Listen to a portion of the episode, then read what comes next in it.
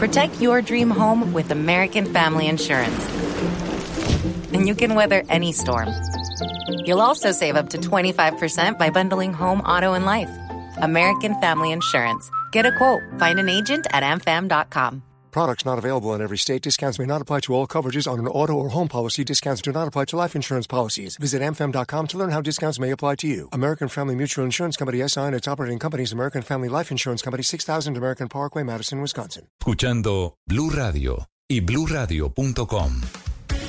11 de la mañana, 43 minutos. Como se los anunciaba antes de la pausa, esta semana se va a llevar a cabo el Congreso Nacional de Cafeteros, que se, pues que será el 29 de noviembre. Esto es miércoles 29 de noviembre, Sí, señora, ¿cierto, miércoles. Lucas? Porque estamos a 27. 27. Es decir, pasado mañana y será del 29 de noviembre al primero de diciembre, es decir, al viernes. Viernes. De miércoles a viernes. Y ahí, obviamente, pues eh, se hablará seguramente de la relación del gobierno nacional, del gobierno del presidente Gustavo Petro con la Federación Nacional de Cafeteros y con la elección de quien nos acompaña a esta hora, el doctor Germán Bahamón, gerente de la Federación. Doctor Bahamón, bienvenido. Mil gracias por atendernos.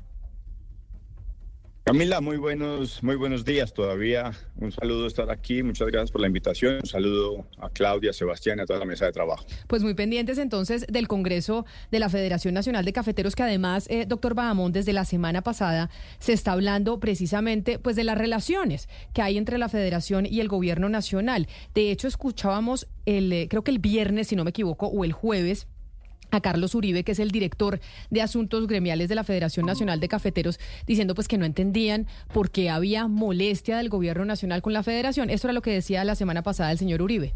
De esos siete, el Comité Nacional, donde estaba el doctor José Antonio Campo en representación del gobierno, la doctora Cecilia López en representación del gobierno, el doctor Mañana en representación del el doctor Jorge González en representación del PP, sacaron tres. Y entonces ahí empezaban, o sea, es decir, la antesala, y obviamente hay muchos temas con el Congreso de la Federación, doctor Bahamón, es que sí existe un interrogante y una pregunta de por qué esa molestia tan grande cuando hubo representación del gobierno también y estuvieron de acuerdo con su elección. ¿Ustedes ya tienen una respuesta o usted todavía no tiene una respuesta a ese interrogante que planteaba el señor Uribe la semana pasada? Camila, yo creo que el interrogante quedó en el pasado. Eh, el tema eh, hace siete meses, hoy hace siete meses el Congreso Extraordinario Cafetero tomó la decisión en pleno de darme la responsabilidad de venir a trabajar para ellos en la Federación Nacional de Cafeteros. Como lo dice usted, en ese momento siempre, o sea, históricamente siempre ha participado el gobierno nacional en todas las decisiones de la federación y esta no fue la excepción. Yo no me voy a retrotraer en el tiempo a- como un candidato en ese momento que había puesto su hoja de vida al escrutinio del de, eh, el gremio cafetero, que es el gremio más importante de los agricultores en Colombia, y además del gobierno, para ver si eh, en este momento revivimos esto. Lo que sí le quiero decir, Camila, es que tenemos una relación fluida, constante, armónica, con resultados evidentes, y muestra de ello, hoy le puedo anunciar que con la ministra Jennifer Mojica, con Hernando Chica del Banco Agrario, con la doctora Ángela Penagos de Finagro, ejecutamos en los últimos tres meses una acción en beneficio de la caficultura con el ICR cafetero. Y hoy le puedo decir que le reporté a la ministra 99% de ICR colocado en la caficultura colombiana. Eso quiere decir que hemos venido trabajando armónicamente en meses de trabajo y que hoy ya tenemos resultados evidentes. Gerente Germán Bahamón, en estos meses que usted lleva ejerciendo el cargo, desde abril que lo eligieron, ¿qué cosas no ha podido hacer por cuenta, digamos, de esa resistencia que es evidente del presidente Petro a que usted fuera el elegido? Y, a- y- pues los mensajes que le ha dado han sido muy claros, ¿no? Él quisiera trabajar con una persona distinta a usted. Ya nos dijo qué sí ha podido hacer, qué le, le entrega a la ministra, pero qué no ha podido hacer. Claudia, hola, un gusto saludarte. No tengo ninguna posibilidad de decirte que hay algo que haya sido objeto de ineficiencia, ineficacia debido a un distanciamiento de relaciones y de posiciones personales.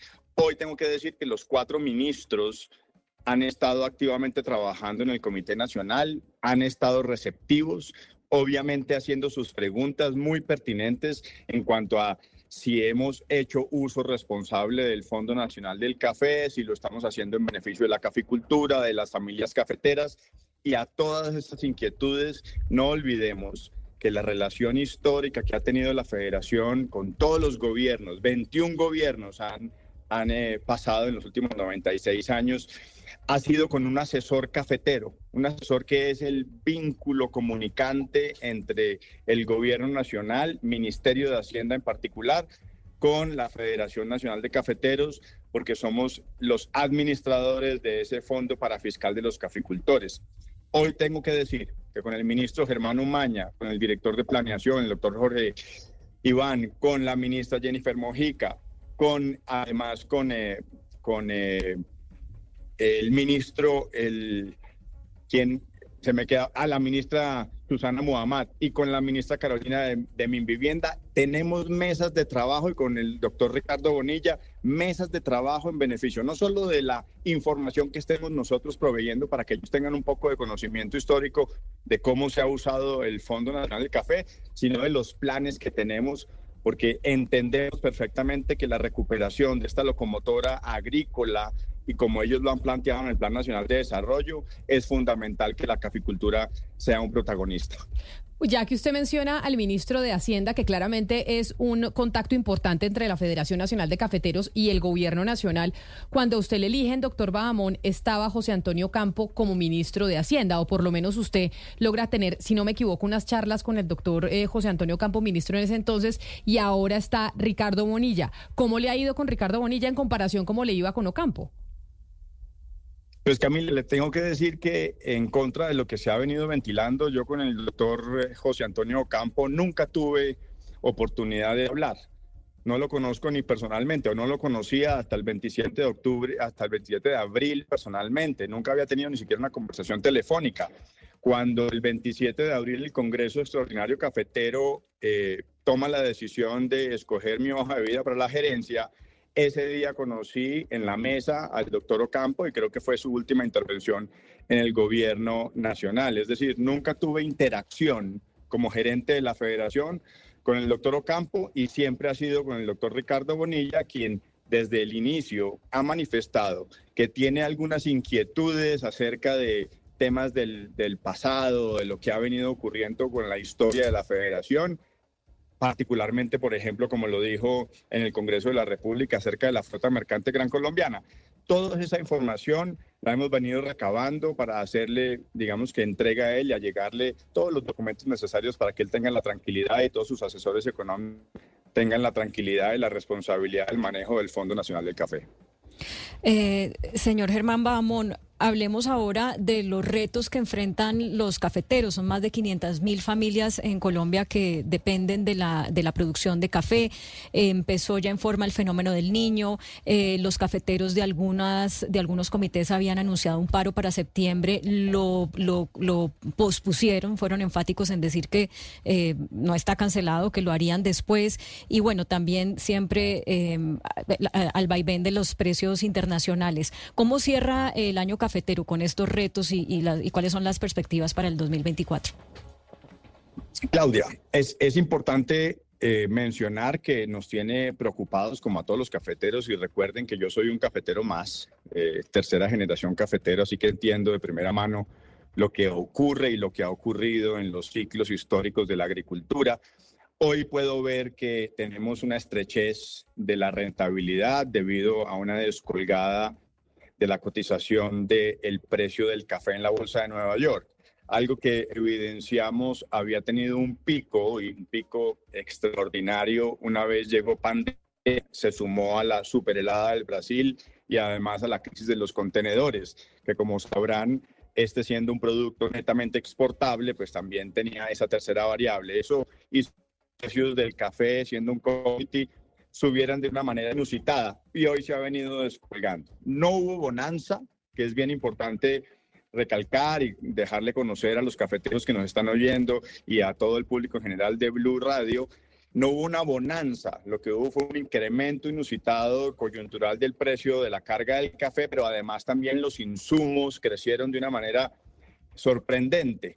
Que, como ustedes lo saben, también después la guerra de Rusia contra Ucrania afectó los fertilizantes. Entonces, lo que estamos viendo es una descolgada y una estrechez de la rentabilidad. Hemos venido trabajando activamente con el Ministerio de Hacienda y Agricultura en beneficio de evaluar el fondo de estabilización de precios del café, un ahorro que tenemos los cafeteros y que podría ser objeto de utilización en la medida en la que encontremos que las variables son necesarias para activarlo, pero además hemos venido proponiendo herramientas eh, proactivas y que no sean solo eh, reactivas, sino preventivas en términos del el uso del Fondo de Estabilización de Precios del Café, como podría ser confinar o la activación de una póliza de seguros de cosecha o una póliza de seguros paramétrica. Entonces, para responder tu pregunta, Claudia, terminaremos, eh, esperamos terminar en 11.4 millones de sacos a final de este año, lo que sugiere que detenemos la caída. Llevábamos tres años cayendo en la producción anual de café debido al fenómeno de la niña, que cuando hay mucha pluviosidad definitivamente afecta la producción de, de un árbol para generar frutos y hoy podemos decir que se detiene la caída, es posible que tengamos la de crecer. Señor. Sí, pues es que todo lo que usted nos ha hablado en esta respuesta tiene que ver con factores externos, que no tiene nada que ver con que un gobierno eh, nuestro lo haga bien o mal. Pero le pregunto por los factores internos eh, para el 2024. ¿Qué cosas eh, de lo que está pasando en Colombia en este momento podría afectar el desempeño del sector para el próximo año? Pues mire, yo le quiero, le quiero decir, Sebastián, que el, el tema es eh, el siguiente. Hoy hemos encontrado eco en el gobierno nacional en, en, el, en, la identificación de las oportunidades basadas en el Plan Nacional de Desarrollo. Le hemos ofrecido nuestra capacidad institucional para, uno, hacer todo lo que tenga que ver con la renovación de cafetales. Cuando les hablaba ahora al inicio del ICR cafetero, eso es renovación de cafetales. La última vez que hicimos una renovación grande que llegó hasta el 20% del parque cafetero fue en el 2010 cuando hubo también un fenómeno de la niña y y esa renovación del parque cafetero genera rentabilidad porque genera productividad. Es posible que volvamos a tener en el 2027 los 14.5 millones de sacos que tuvimos en el 2018. Entonces, eso lo estamos viendo con el gobierno nacional. También estamos viendo que estamos activando con una mesa de trabajo con la ministra Jennifer Mojica el tema de la fertilización. Entonces, va a haber un subsidio de, fertilización con el FAIA cafetero para todos estos municipios que el IDEAM diga que tienen una susceptibilidad superior al fenómeno del niño. Y This is the story of the one. As a maintenance engineer, he hears things differently. To the untrained ear, everything on his shop floor might sound fine, but he can hear gears grinding or a belt slipping.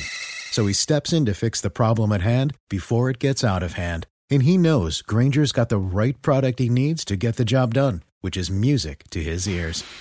Call, clickgranger.com, or just stop by. Granger, for the ones who get it done. También con, con el ministro eh, Germán Umaña estamos viendo el SASC agroindustrial, de cómo llevar esas capacidades industriales a las regiones, apoyar a la asociatividad para traer estos, eh, estos eh, dineros blandos o créditos blandos para generar la industrialización en las regiones. Entonces, como estamos viendo al interior, y es la pregunta suya, eh, esperamos que se mantengan, ojalá como está en este momento la cotización, que siga estable en ese punto y que podamos hacer una reducción de los costos, que es donde sí nosotros podemos trabajar. Doctor eh, Bajamón, pues viéndolo, de hecho que me sorprendió, dije, le voy a hacer la pregunta al final, ¿en qué, ¿en qué tienda Juan Valdés está? Porque mejor dicho, el branding está perfecto ahí en el backing de eh, nuestro canal de YouTube de Blue Radio en vivo. ¿En qué tienda Juan Valdés se encuentra usted en estos momentos? Yo sabía que usted iba a tener el backing de Blue, yo tengo que tener el backing de Juan Valdés. Estoy en la oficina del gerente financiero de Juan Valdés. Pero ¿cómo así? ¿En la oficina del gerente financiero es así? O sea, le, o sea, parece una tienda. Aquí vivimos el café y la, y la oficina del gerente financiero de Juan Valdés tiene máquina de expreso y tiene obviamente la posibilidad de una mesa que puede hacer filtrados también. O sea que ustedes cuando reciben a la gente en las reuniones, los reciben ahí como en esa tiendita y les ofrecen y hacen directamente el café ustedes en la máquina. O les cobran. O les cobran, porque veo los precios atrás, atrás están los precios. Porque tenemos que tener claridad de qué es lo que está en el mercado en términos de precio. El shopping de precios está aquí también. Pues doctor Bamón, gerente de la, de la Federación Nacional de Cafeteros, mil gracias por haber estado con nosotros. Mucha suerte en este congreso, que sin duda alguna estaremos al tanto de cuáles serán las conclusiones de uno de los sectores más importantes eh, del país. Mil gracias y feliz día.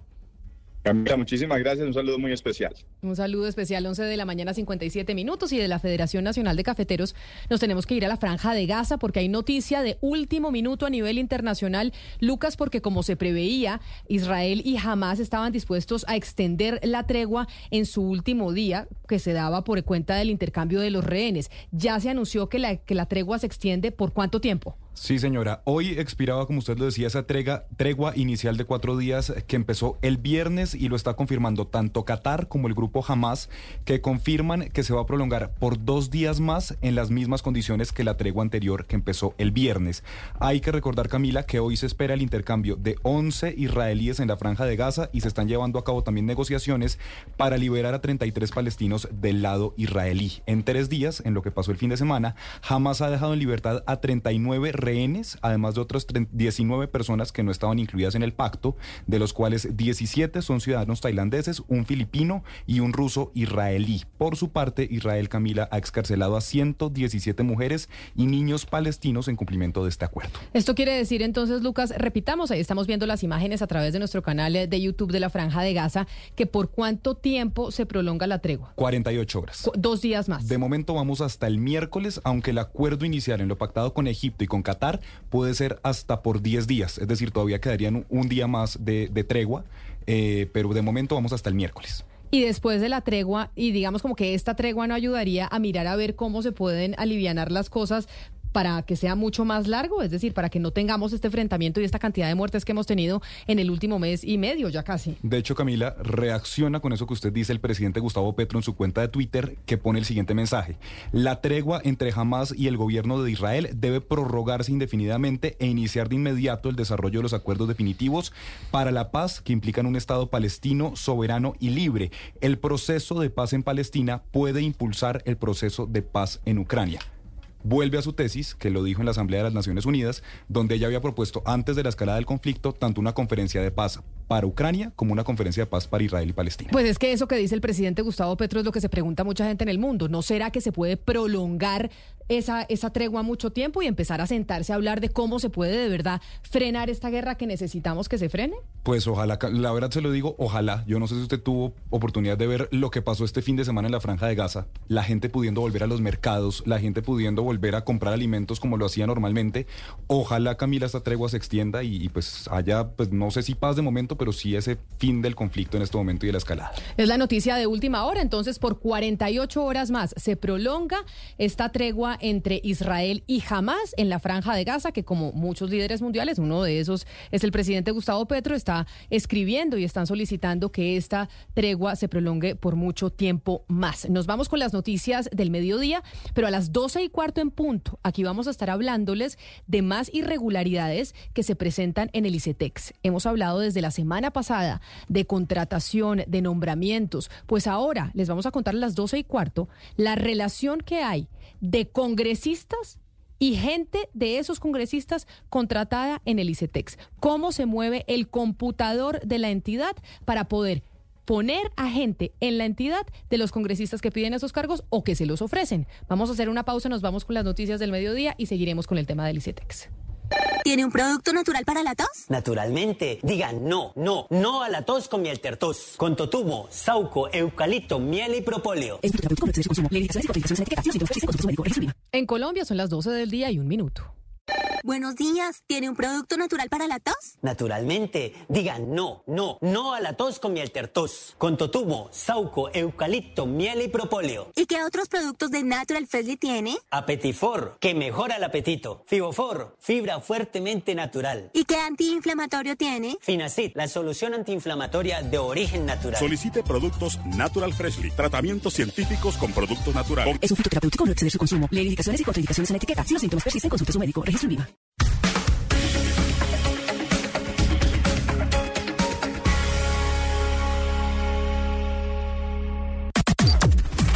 Las noticias del mediodía en Mañanas Blue. 12 del día, dos minutos y ampliamos hasta ahora la noticia que entregábamos sobre la tregua humanitaria que entre Hamas e Israel acordaron prolongarla por 48 horas más. Nuestro enviado especial a Israel, precisamente Miguel Garzón, en directo nos tiene todos los detalles de esa tregua que se prolonga y que Qatar anuncia será por dos días más. Miguel. Muy buenas tardes para ustedes, buenas noches desde la ciudad de Tel Aviv, en donde ya son las 7 de la noche, dos minutos, y la noticia precisamente es esa. Ya el grupo Hamas confirmó a través del grupo de Telegram que se maneja acá en los medios locales, eh, en un comunicado confirmaron esta tregua, como se lo decía, de 48 horas. Dice el texto, el movimiento de resistencia islámica Hamas anuncia que se ha acordado con los hermanos de Qatar y Egipto prorrogar la tregua humanitaria temporal dos días más en las mismas condiciones que la tregua anterior. Esto es lo que dice el comunicado. Hay que recordar que la tregua anterior fue de cuatro días desde el viernes anterior y se esperaba que terminara hoy, lunes, a la medianoche, hora de Israel, cerca de las seis de la tarde, hora de Colombia. Ya con este anuncio, se espera que al menos 10 personas más que están en poder de Hamas sean liberadas en las próximas 48 horas y al menos 30 personas que pertenecen al grupo Hamas sean también liberados de las cárceles de Israel en medio de este conflicto que ha dejado ya más de 1.400 muertos de lado y lado y también eh, muchas cientos de personas desplazadas. Esta es la información que se registra en este momento desde Israel, desde Tel Aviv, Miguel Garzón, Blue Radio. Reporte, gracias Miguel decía por su reporte. Entre tanto, el gobierno nacional, a través del viceministro de Defensa, acaba de anunciar que se tiene una lista, una circular para modificar la norma que fijaba unos tramos específicos de operación tanto para la policía como para las fuerzas militares, esto para facilitar la articulación de seguridad en zonas de orden público. Santiago Rincón. Hola, muy buenas tardes. Fue el viceministro de Defensa, Alberto Lara, quien se encargó de explicar la política pública de la seguridad humana, como lo ha bautizado el presidente Gustavo Petro, esto ante las críticas de varios sectores sobre la situación de orden público en diferentes regiones del país. Anunció que ya hay varias circulares para modificar la organización y distribución de la fuerza pública en los territorios. Un borrador de directiva para cambiar la 045 del 2017, en donde era una directiva que fijaba en el territorio unos tramos para la policía, unos tramos para el ejército y unos tramos pequeños para la infantería marina. Sin ninguna otra consideración que simple y llanamente unos tramos de números de kilómetros. Además, durante el foro 2024, el viceministro de Defensa aseguró que la prioridad del gobierno no es solo perseguir a los cabecillas de las organizaciones delincuenciales, sino aquellas estructuras de perfil bajo que son las que financian esas actividades. Gracias, Santiago. Y hay nuevos cambios en la Policía Nacional a partir de diciembre. Van a ser 12 los coroneles que van a asumir comandancias y direcciones en todo el país. Los detalles de esos cambios los tiene usted, Ana María Celis. Luego de que 22 coroneles de la policía no fueran llamados a curso de brigadier general, la policía anuncia cambios en las comandancias del país para suplir los vacíos de estos coroneles que se retiran en diciembre. Algunos de los cambios son el coronel Oscar Lamprea, que actualmente se encuentra en la dirección de la Policía de Tránsito, pasa a comandar la Policía del Valle de Aburrá. La coronel Rubia Aguilar pasa a la dirección de Educación de la Policía y el coronel William Lara será el nuevo comandante de la Policía del Huila. Son 12 cambios en total los que se van a realizar. Ahora lo que viene es el proceso de empalme entre los uniformados que salen y quienes asumen estos nuevos cargos, que empezará todo el trámite a partir del 29 de este mes. Gracias Ana María y cambiamos de tema para hablar de noticias económicas porque Dignidad Cafetera anunció que tras un año de acercamientos con el gobierno nacional se cansó de esperar soluciones y ya amenaza con movilizaciones en medio de la crisis que afrontan las familias cafeteras. Marcela Peña, buenas tardes. Buenas tardes, Eslodovan. Y es que en una, carta pública dicen que han realizado reuniones, foros, encuentros, asambleas y no ha sido posible pasar de formulaciones a soluciones reales para las familias cafeteras. Y en más de un año, pues no ha habido soluciones por parte del gobierno nacional y es hora de, aunque se va a mantener la relación con el gobierno, preparar también acciones de movilización social cafetera en todo el país. Anuncian desde Dignidad que se van a reunir con distintos actores de la sociedad civil en las regiones cafeteras para promover las movilizaciones, algo que podría tener una fecha cero definitiva a finales de enero del 2024. Esta es una noticia clave esta semana porque mañana arranca en Bogotá el Congreso de los Cafeteros y tal como pues se ha mencionado varias veces, ustedes de hecho acaban de hablar con el gerente de la federación, pues las relaciones entre el gobierno y la federación no son muy buenas y ahora en la otra parte del café, pues eh, tampoco hay buenas relaciones entre el gobierno y dignidad. A ver cómo le va al Congreso y qué resultados tenemos, Marcela, que estamos seguros que usted va a estar ahí al frente del cañón en ese Congreso de la Federación Nacional de Cafeteros. Vamos